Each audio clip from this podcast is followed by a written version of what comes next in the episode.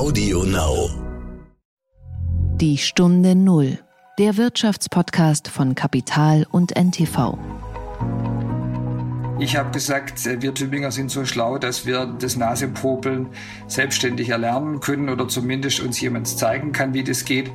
Und wir probieren das jetzt einfach. Und dadurch hatten wir die Tests sofort im Einsatz, als die Schulen aufgemacht wurden. Und das ist einer der Gründe, warum unsere Inzidenz niedrig gehalten werden konnte.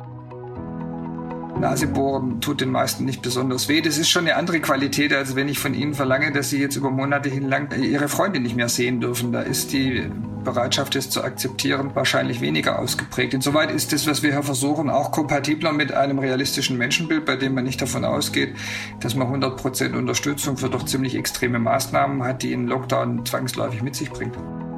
Die Frage zwischen Söder und Laschet ist ja keine der Koalition, sondern des präferierten Kanzlers. Da kann ich schon sagen, dass ich eindeutig auf der Seite von Laschet stehe.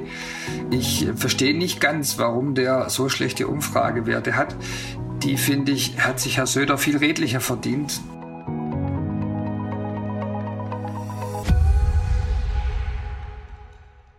Herzlich willkommen zu einer neuen Folge von Die Stunde Null. Wir sind Tanit Koch und Horst von Butler. Und ich sage wie jeden Morgen schön, dass Sie uns wieder zuhören. Tanit, die Testpflicht für Unternehmen kommt jetzt ja. Muss ich jetzt dir eigentlich einen Test anbieten oder du mir? Da wir diesen Podcast ja aus unseren Kleiderschränken heraus produzieren, greift hier Paragraph 13 Absatz 4 Satz 3 der Homeoffice-Pflicht und darüber hinaus sitze ich seit Monaten eh schon auf meinem ganz privaten Selbsttestlabor. Aber in Tübingen gibt es sie schon, die Testpflicht für Betriebe. Und dort reisen wir heute gedanklich hin. Übrigens werden meine Kinder auch, wir müssen uns jetzt auch zu Hause testen. Das wird ja Pflicht für die Schulen und wir üben das richtig so, so wie man Vokabeln morgens übt. Ja, Tübingen, eine dieser Städte wie Rostock, die ja seit Monaten für Schlagzeilen sorgen, weil sie eigene Wege gehen. Vor zwei Wochen wurden sie auch zu einer Art Disneyland. Da konnte man hinfahren und mit einem Ticket einen Tag lang so ein ganz normales Leben mal in Freiheit verbringen. Und es gibt einen Kopf hinter all diesen Experimenten und pragmatischen Ansätzen, diesem sogenannten Tübinger Modell. Das ist nämlich Boris Palmer, der grünen Oberbürgermeister, der ähm, diesen Modellversuch initiiert hat und ähm, der in seiner Stadt auch im vergangenen Jahr mehrfach eigene Wege gegangen ist. Ähm, wir haben darüber gesprochen, aber auch, warum ihm bundesweit eine Strategie fehlt. Denn das Tübingen-Modell wiederum wird auch kritisiert von manchen Bundespolitikern, aber auch Virologen sagen, das Konzept der Modellregionen sei gescheitert, weil nach dem Freigang die Zahlen gestiegen sind. Und ich bin gespannt zu hören, was unser Gast dazu zu sagen hat. Ja, vor allem wundert er sich, dass es offenbar auch so ein Bedürfnis danach gibt, dass das scheitert. Aber wir haben nicht nur über die Pandemie geredet, sondern auch ähm, über die Bundespolitik. Zum Beispiel darüber, wer der bessere Unionskanzlerkandidat wäre. Oh, äh, vielleicht können wir das noch als Stimme in das aufgewühlte Konrad-Adenauer-Haus kabeln.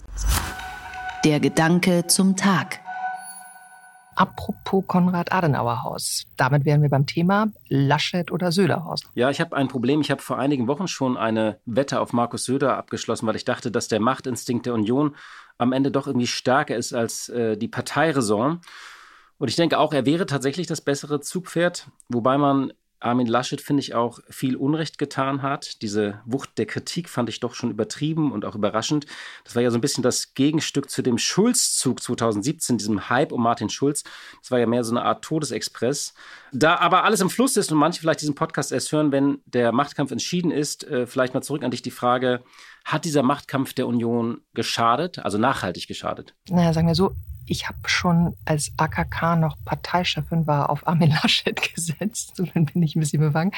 Aber klar, der Union schadet alles, was nach innerparteilichem Zwist aussieht. Und das hier sieht nicht nur so aus, das ist einer. Allerdings gewählt wird im September und bis dahin kann sich noch einiges tun. Ähm, was wir jetzt sehen, ist natürlich die, die Nervosität, insbesondere der, der Fraktion. Da geht es ja darum, wiedergewählt zu werden. Und ähm, die Umfragen für Armin Laschet sehen in der Tat überhaupt nicht gut aus.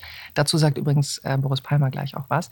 Was ich erstaunlich finde, es ist seit Monaten klar, zumindest ziemlich wahrscheinlich, auf wen dieser Machtkampf hinausläuft. Und ähm, prozedural wirkt die Union darauf in etwa so unvorbereitet wie Deutschland auf die Pandemie. Da hast du irgendwie natürlich recht, dass nach 16 Jahren ein Machtkampf in einer Partei ausbricht, wenn es um die Nachfolge geht, ist eigentlich auch natürlich. Zwischen all diesen Turbulenzen und so denkwürdigen Ereignissen innerhalb der CDU hat mich aber irgendwie eines auch echt überrascht, ähm, sogar ein bisschen überstürzt. Die CDU hat ja Ende März verkündet, einen Beteiligungsprozess der Bürger für ihr Wahlprogramm zu starten. Und das klingt ja erstmal so löblich und auch ganz offen und modern. Armin Laschet will ja auch ein Modernisierungsjahrzehnt jetzt äh, äh, starten. Aber dann habe ich mich gefragt, wie, das ist noch gar nicht fertig, da ist noch gar nichts. Ich meine, SPD, Grüne und Linkspartei haben ihre Programme vorgelegt, die FDP folgt diese Woche und die CDU will jetzt anfangen zu diskutieren. Da kann man natürlich jetzt sagen, Wahlprogramme interessieren in diesen Tagen zwischen Brücken, Lockdown und Notbremsen eh keinen, was vermutlich auch stimmt. Und doch finde ich, ist diese Spätzündung ein Symbol für die programmatische Gesamterschöpfung der Partei. Sie hat irgendwie noch keine zentrale Idee entwickelt, wo sie hin will mit unserer Republik. Und das ist, glaube ich, auch die eigentliche Herausforderung. Wobei Markus Söder ja, wie ich finde, nicht zu Unrecht sagt, dass es am Ende auch auf eine Personenwahl hinausläuft. Also wem vertraut man einfach mehr, das Land gut durch welche Krise auch immer zu führen, beziehungsweise mittlerweile auch in die Zukunft vor allem. Und da ist immerhin einigermaßen klar, wofür die Kandidaten stehen. Laschet könnte auch mit einem Merkel-artigen Sie kennen mich antreten. Und ähm, er rühmt sich, ein, ein Integrationist zu sein, nicht nur parteipolitisch. Also er führt NRW mit der FDP in einer, äh, in einer Einstimmen-Mehrheitskoalition. Er ist ein klarer, klarer Europäer, ähm, steht für Integration auf ganz, ganz vielen Ebenen, eigentlich ziemlich egal von wem oder was, während Söder auch innerparteilich gern als, als Spalter bezeichnet wird. Da bin ich mir gar nicht sicher, ob das so, so fair ist, aber Söder steht vor allem für Söder. Und ähm, es wäre für mich mal spannend zu sehen, Wahlexperiment, wie die Wähler gerade so in den nördlicheren Flächenländern und im Westen auf jemanden reagieren, der Kreuze in öffentlichen Gebäuden persönlich an die Wand nagelt. Das war, glaube ich, nur Symbolpolitik. Aber er hat eine gewisse Energie und eine gewisse Ambition und Ehrgeiz, der diesem Land, glaube ich, auch gut tun würde. Ich glaube bloß, das Versagen im Krisenmanagement in der Pandemie hat ja so einen Blick bisschen auf eine Zukunftslehre in dieser Partei freigemacht. Nochmal dieser Punkt, was will diese Partei mit diesem Land? allein nur zu sagen, wir wollen ein Land, in dem wir gut und gerne leben, wie 2017, das ist ja das Pendant zu Sie kennen mich, ähm, reicht nicht. Als Nahziel würde ich sagen, okay, ich würde sogar so weit gehen, dass die meisten Menschen derzeit keinen Neustart oder keinen Aufbruch oder äh, irgendwie eine Revolution wollen. Sie wollen vor allem möglichst schnell geimpft werden und dann mal wieder in ein Restaurant gehen oder ins Kino oder sie wollen im Sommer in den Urlaub fahren. Ich glaube, das würde den allermeisten Menschen als Nahziel schon reichen. Aber ab Herbst, was machen wir dann? Mehr Glasfaser oder Klimaschutz? Bloß nicht so abenteuerlich und krass für die Grünen. Ich denke, das wird für die Union nicht reichen. Die Stunde Null. Das Gespräch. Kommen wir zu unserem heutigen Gast. Ähm, als junger Reporter durfte ich 2002 noch seinen Vater kennenlernen, den berühmten Rebell vom Remstal. Da wurde ich von der Stuttgarter Zeitung zu einem Termin geschickt. Da ging es irgendwie um einen Streit um Apfelsaft und Streuobstwiesen. Und dieses rebellische und zumindest unangepasste und überraschende liegt auch in den Genen seines Sohnes. Boris Palmer wurde 1972 in Weiblingen geboren, in der Nähe von Stuttgart und er ist sozusagen schon als Kind in den Zaubertrank der Politik gefallen, denn der besagte Vater hat als parteiloser Kandidat an mehr als 250 Bürgermeisterwahlen teilgenommen. Boris Palmer selber hat äh, Geschichte und Mathematik für Lehramt in Tübingen und in Sydney studiert und war im Anschluss wissenschaftlicher Mitarbeiter für die Bundestagsfraktion von Bündnis 90 Die Grünen. Er war Landtagsabgeordneter in Baden-Württemberg von 2001 bis 2007. Die Funktion hat er dann aufgegeben, als er Oberbürgermeister der 90.000 Einwohnerstadt Tübingen geworden ist, wo er auch seitdem immer wiedergewählt wurde, sich einer offensichtlichen Beliebtheit erfreut und auch von äh, Landeschef Kretschmann äh, als jemand beschrieben wird, den man auf gar keinen Fall abschreiben sollte. Tübingen war ja auch vor der Pandemie schon eine ganz besondere Stadt, hat immer wieder experimentiert und ist eigene Wege gegangen, unter anderem auch beim Thema Umwelt- und Klimaschutz. Die von Palmer initiierte Klimaschutzkampagne wurde schon mit zahlreichen Preisen ausgezeichnet. Wenn mal was nicht klappt, kann Palmer allerdings auch streng werden. Er hat zum Beispiel äh, angekündigt schon vor längerer Zeit, dass wenn Wohnungen zu lange leer stehen, auch Tübingen leidet unter, äh, unter Wohnungsmangel, dann äh, kann es ein Bußgeld geben.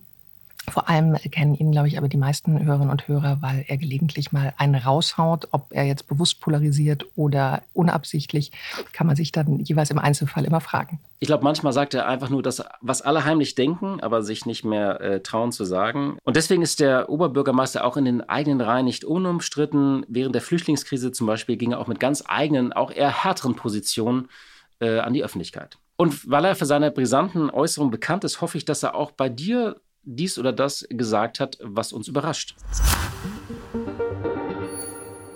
Herr Oberbürgermeister, herzlich willkommen bei die Stunde Null Wege aus der Krise, unserem Podcast. Und damit sind wir direkt beim Thema.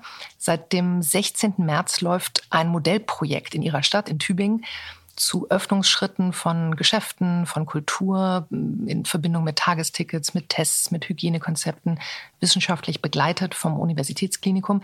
Sie haben sich also für einen Sonderweg in der Krise entschieden. Ist es auch ein Weg aus der Krise? Da bin ich ganz zuversichtlich. Wir haben jetzt vier Wochen Daten sammeln können. Wir wissen, dass die Testbereitschaft der Menschen groß ist, wenn man ihnen im Gegenzug auch Angebote macht, Gastronomie, Handel, Kultur. Dann kommen sie, stellen sich sogar auch in Schlangen, um sich testen zu lassen. Und dass wir dabei Menschen finden, die nicht wissen, dass sie infiziert sind, also andere anstecken könnten und äh, überrascht sind, wenn man ihnen das positive Testresultat mitteilt. Wir wissen außerdem, dass das so viele sind, dass man damit einen nennenswerten Effekt auf die Kontrolle des Virus erreicht. Wir haben eine Testpositivrate von 1 auf 1000. Und da wir mittlerweile bis zu 40.000 Tests nur an Teststationen die Woche durchgeführt haben, ist es eine nennenswerte Anzahl von Menschen, die man gewissermaßen rausfischt. Deswegen glaube ich, ja, das kann eine Alternative sein jedenfalls zur Notbremse, also den unvollständigen Lockdown-Regelungen, die wir in Deutschland unter Beachtung des Grundgesetzes eben haben. Mal ganz konkret, wie läuft das denn? Also ich stelle mich an bei einer Teststation, einer von neun oder zehn Teststationen in, Tübingen, werde dann positiv getestet, ähm, er, erklingt dann irgendwie ein Alarmsignal und alles springt drei Meter weg und ähm, Menschen kommen und führen mich ab oder wie ist dann der Ablauf? Ja, dann würde ja wahrscheinlich niemand mehr kommen, um sich testen zu lassen, wenn wir so unsensibel wären. Äh, tatsächlich ist es so, dass es da zwei Möglichkeiten gibt. Die eine, dass das an der Teststation schon äh, festgestellt wird, dann spricht sie jemand an, nimmt sie zur Seite, erklärt ihnen, was die nächsten Schritte sind, also PCR-Test machen, um das zu verifizieren. Erstmal bitte in Selbstisolation gehen, Meldung ins Gesundheitsamt und was da so kommt. Äh, oder aber äh, sie erfahren es selber, indem sie mit ihrem Handy den QR-Code scannen, der ihnen ausgehändigt wird. Das haben wir eingeführt, um die Fälschung und die Weitergabe von Tagestickets zu unterbinden. Und außerdem ist es dadurch sehr viel komfortabler. Man kann nämlich so nach drei, vier Minuten schon die Teststation verlassen. So schnell geht es da durch äh, mittlerweile und äh, nimmt dann seinen QR-Code mit, der ist als Armband ausgestaltet und dann hält man das eigene Handy drauf, so nach 20 Minuten und sieht das Ergebnis. Und wenn da dann eben rot erscheint, dann wird man gebeten, sich bei der Teststation wieder zu melden oder direkt beim Gesundheitsamt. Und mhm. das machen die Leute auch. Sie haben eben erzählt, dass Sie jetzt nach vier Wochen eine ganz ordentliche Datenlage haben. Gibt es denn eine Möglichkeit für Sie, Kausalverläufe einschätzen zu können? Also wenn man sich die Inzidenzzahlen anguckt, dann findet man bei Tübingen nur den Landkreis und eben nicht die Stadt. Aber es wäre ja interessant zu sehen, gab es Ansteckungen nachweislich beim, beim Einzelhandel oder bei Kulturveranstaltungen? Wüssten Sie überhaupt, wenn es solche gegeben hat? Also könnten Sie das nachverfolgen?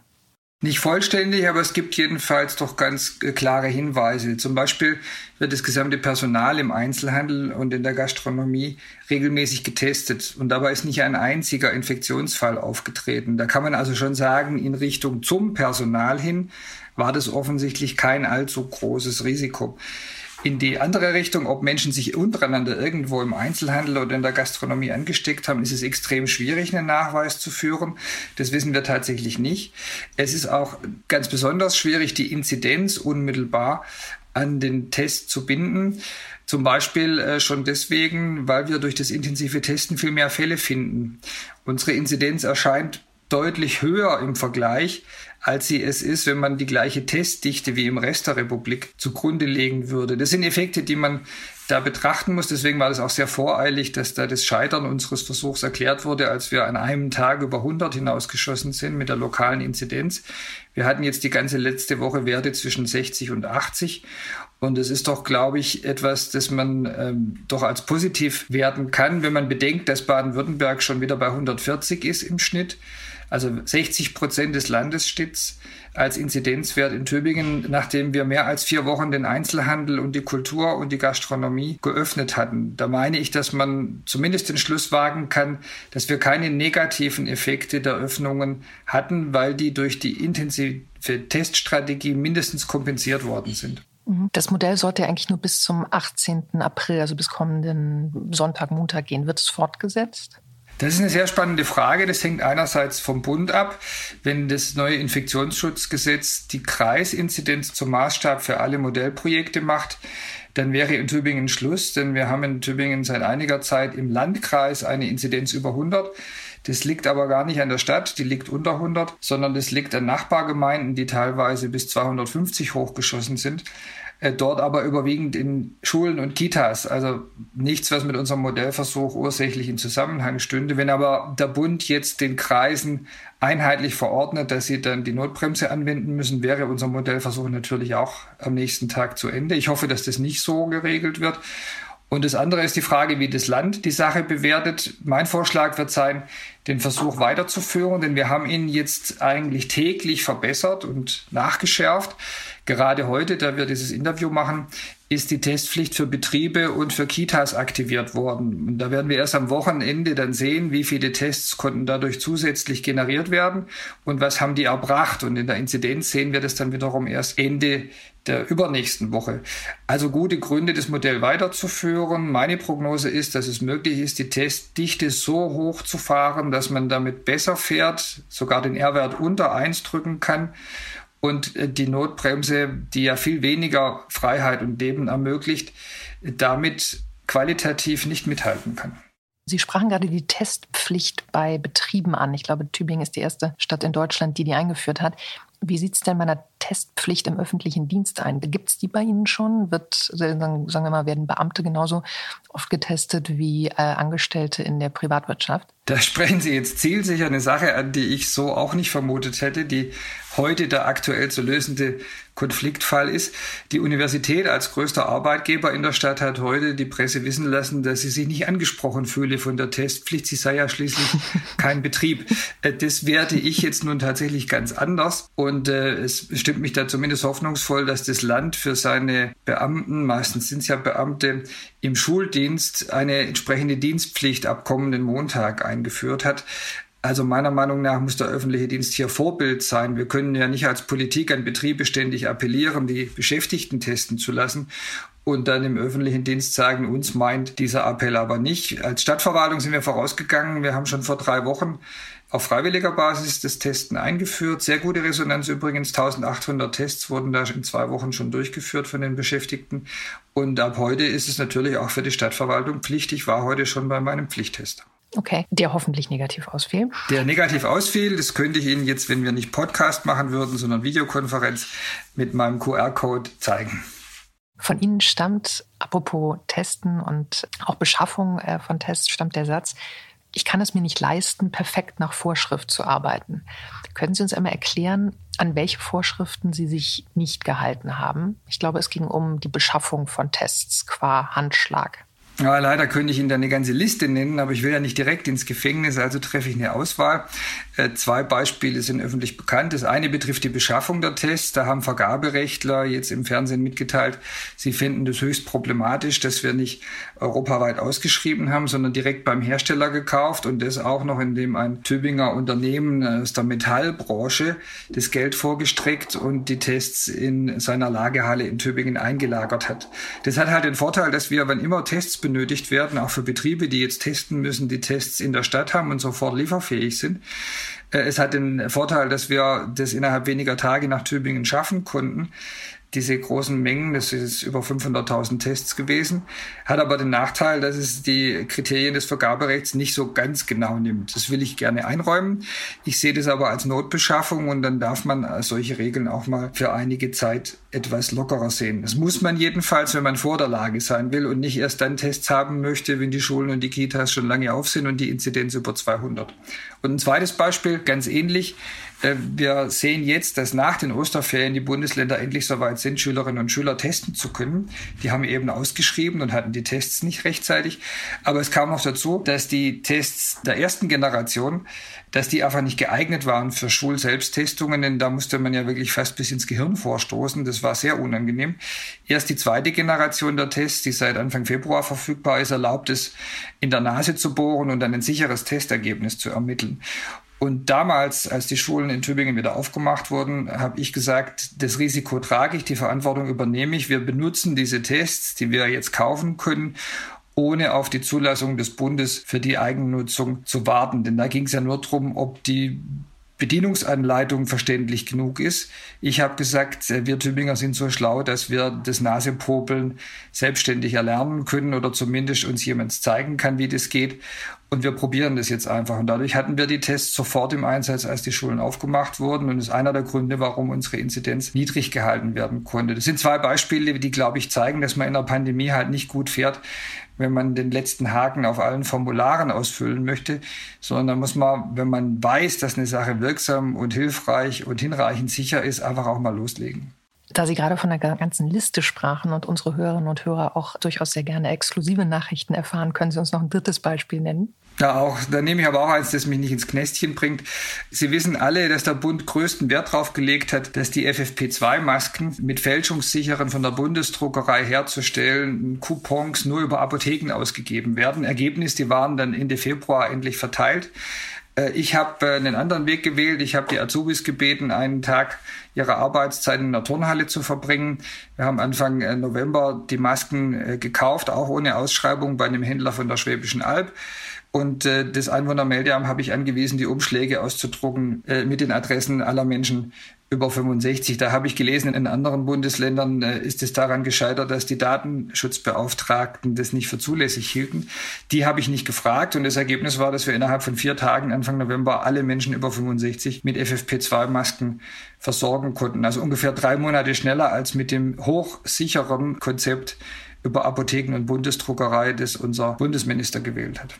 Damit sind wir bei einem Punkt bei all den drei genannten Beispielen, den vielfach Menschen, wir reden ja häufig mit Führungskräften aus Unternehmen hier, ansprechen, die die Trägheit, die mangelnde Kommunikation zwischen staatlichen Stellen, die Regelverliebtheit, die Umsetzungsschwäche der Verwaltung ähm, auf vielen, vielen Ebenen anprangern.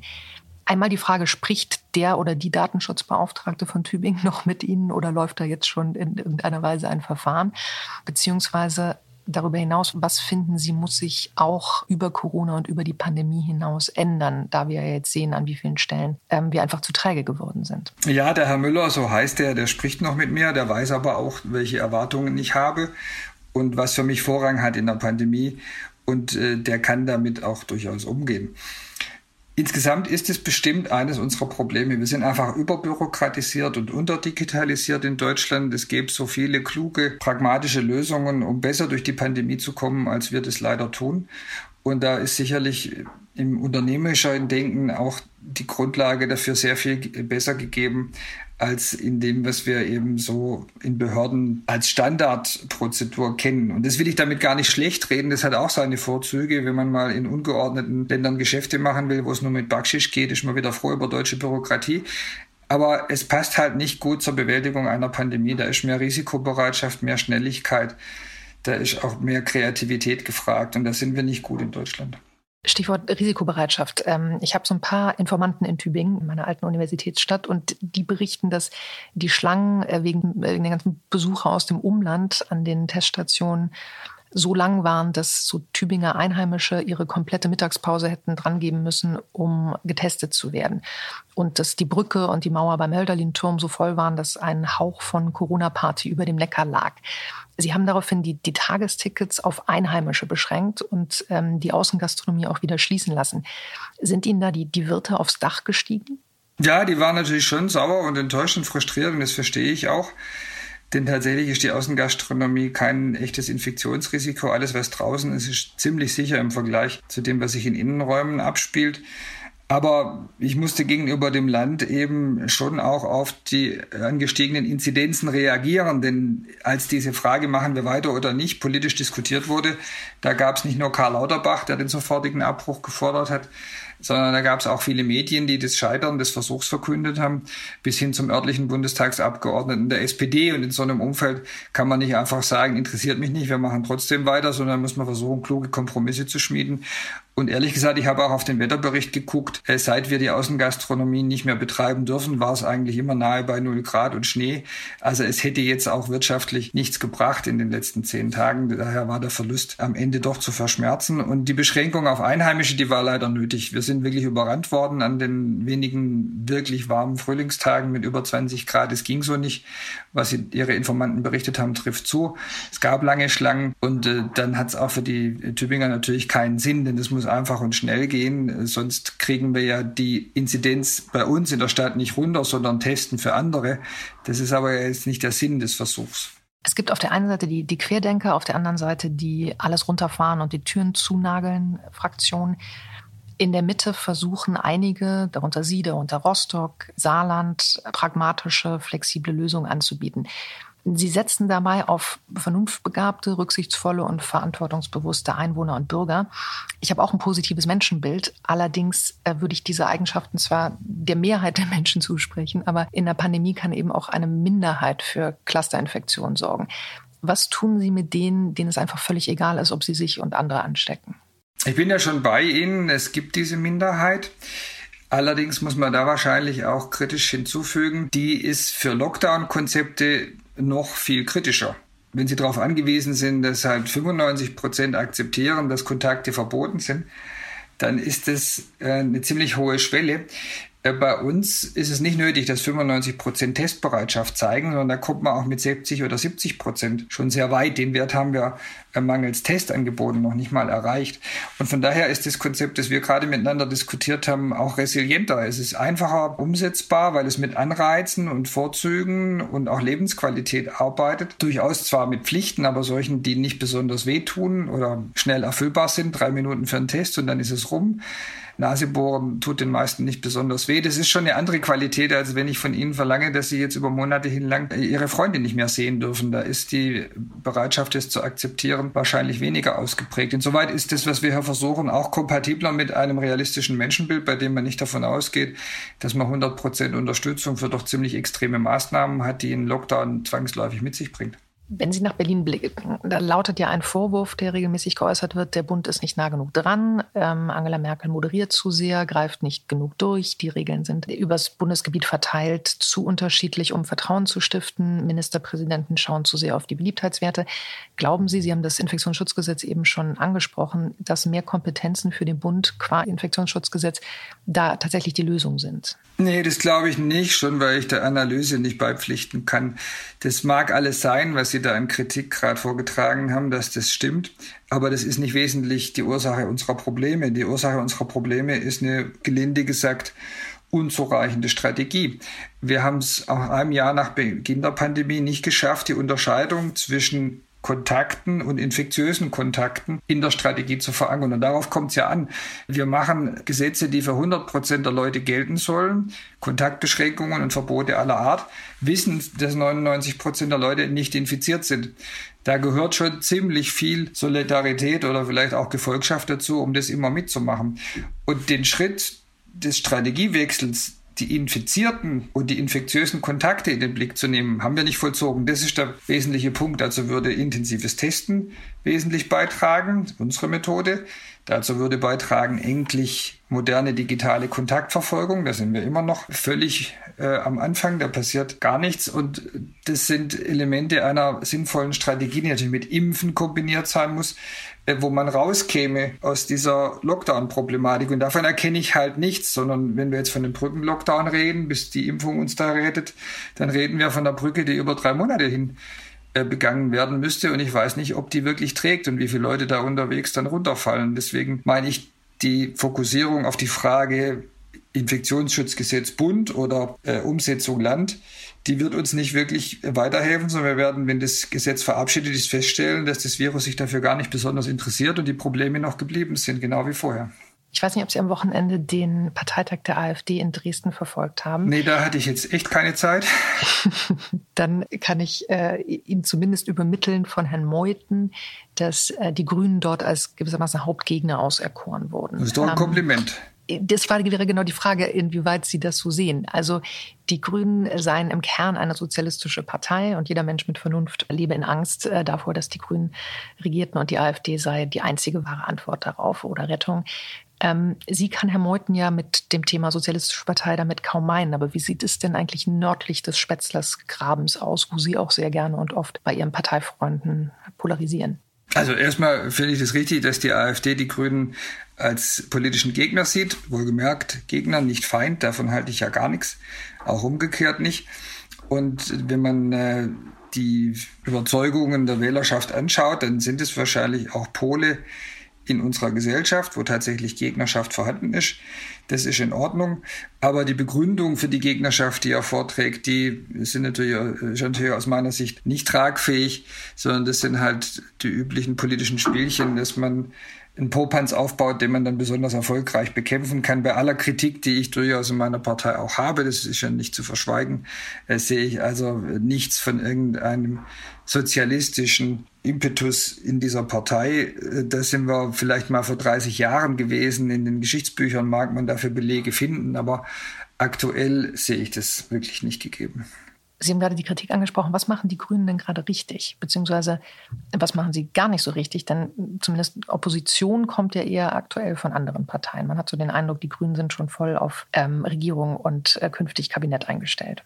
Also was sie richtig machen, ist Wahlen gewinnen. Das ist ja, wenn ein Hardcore-Realo äh, die Umfragen anguckt und feststellt, äh, die sind bei 20 Prozent schon mal ein Punkt, wo man sagen muss, alle Achtung, das machen die gut. Und die Wahl in Baden-Württemberg äh, ist gerade mit 32 Prozent historisch gewonnen worden. Im Bund sieht sehr gut aus. Das erkenne ich dann ausdrücklich auch von dieser Stelle an. Selbst wenn dann nicht alles so gemacht wird, wie ich das machen würde, ist es erfolgreich und das spricht ja sehr für diese Strategie. Ähm, inhaltlich denke ich, dass bei der Corona-Politik schon äh, die von mir jetzt mit Ihnen diskutierten Punkte stärker vorkommen dürften. Ich hätte es schon gerne gesehen, wenn wir uns da auch als Partei der individuellen Freiheit und der Grundrechte mehr profiliert hätten durch klügere Konzepte zur Vermeidung von Lockdowns. Lockdowns waren am Anfang eine richtige Antwort, aber jetzt sind sie doch irgendwie ziemlich einfallslos geworden nach einem Jahr. In wenigen Tagen sollte es ja einen grünen Spitzenkandidaten oder, wenn man den Buchmachern glaubt, eine grüne Spitzenkandidatin geben. Auf wen setzen Sie? Hm, die Frage wird ja vielen gestellt und ich lese mit Interesse in der Zeitung, dass sie niemand, der als Spitzenpolitiker charakterisiert wird, in meiner Partei beantwortet. Dann halte ich mich auch an diese Empfehlung und sage das einfach nicht. Haben Sie mit beiden regelmäßig Kontakt, mit Herrn Habeck und Frau Baerbock? Ich habe einen sehr langen, intensiven Kontakt mit Robert Habeck schon über 15 Jahre hinweg. Annalena Baerbock ist in der Partei bekannt und prominent geworden, als ich schon kaum mehr Parteitage besucht habe. Und nur aus diesem Grund habe ich zum einen mehr Kontakt als zu anderen, nicht weil das eine politische oder persönliche Präferenz bedeuten würde. Okay, dann stellen wir fest, Sie halten sich an den Kummer innerhalb Ihrer Partei. Wie sieht es denn dann mit zukünftigen Koalitionen aus? Setzen Sie da wiederum eher auf Söder oder auf Laschet oder auf Rot-Rot-Grün? Also über die Koalition ist da noch nichts gesagt. Äh, dass ich mir Rot-Rot-Grün nicht vorstellen kann, wissen, glaube ich, alle, wegen des dunkelroten Anteils. Ich glaube auch nicht, dass es dafür äh, Mehrheiten im Parlament gibt. Aber die Frage zwischen Söder und Laschet ist ja keine der Koalition, sondern des präferierten Kanzlers. Da kann ich schon sagen, dass ich eindeutig auf der Seite von Laschet stehe. Ich verstehe nicht ganz, warum der so schlechte Umfragewerte hat die finde ich, hat sich Herr Söder viel redlicher verdient, dass da äh, doch ein so großer Wunsch besteht nach starker Führung und sei sie noch so erratisch und oft auch wenig äh, von Überzeugung geleitet, wie ich das bei Herrn Söder zu erkennen glaube. Das irritiert mich eher, dass man damit so gute Umfragewerte erzielen kann. Und ich würde mir dann wünschen, dass da Joscha K. Fischers Diktum greift, dass diese Umfragewerte dann auch zusammenfallen werden wie ein Soufflé, wenn dann die Wahl kommt. Andererseits wäre ein Kanzlerkandidat Söder natürlich die beste Nachricht für die Grünen, weil dann noch mehr Abwanderer der Merkel-CDU zu den Grünen wahrscheinlich zu erwarten sind. Das könnte sein, das weiß ich nicht, denn äh, der Grund, warum über Söder als Kanzlerkandidat gesprochen wird, ist ja, dass die CDU annimmt, oder jedenfalls die CSU und Teile der CDU annehmen, dass äh, damit deren Wahlergebnis besser ausfiele. Das würde der These ja widersprechen, die Sie gerade formuliert haben. Da wäre ich also mal zurückhaltend, aber wo man doch ziemlich sicher sein könnte, ist, dass das Regieren, und das ist ja dann vielleicht sogar noch wichtiger als ein Prozent mehr oder weniger, bei der Wahl, dass das Regieren mit Laschet erfolgversprechender wäre als mit Söder.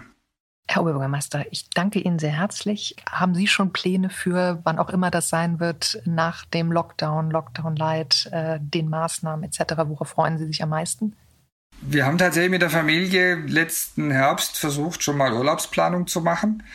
Und aus dem Grunde für die Pfingstferien und für die Sommerferien ähm, Hotels gebucht.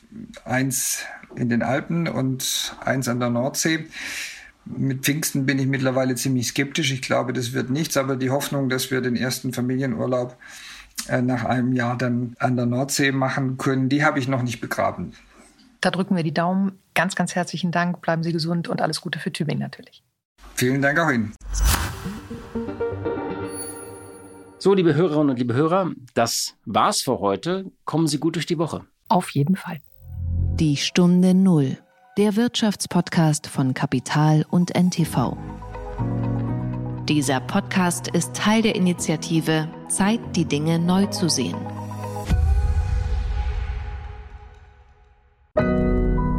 Audio Now.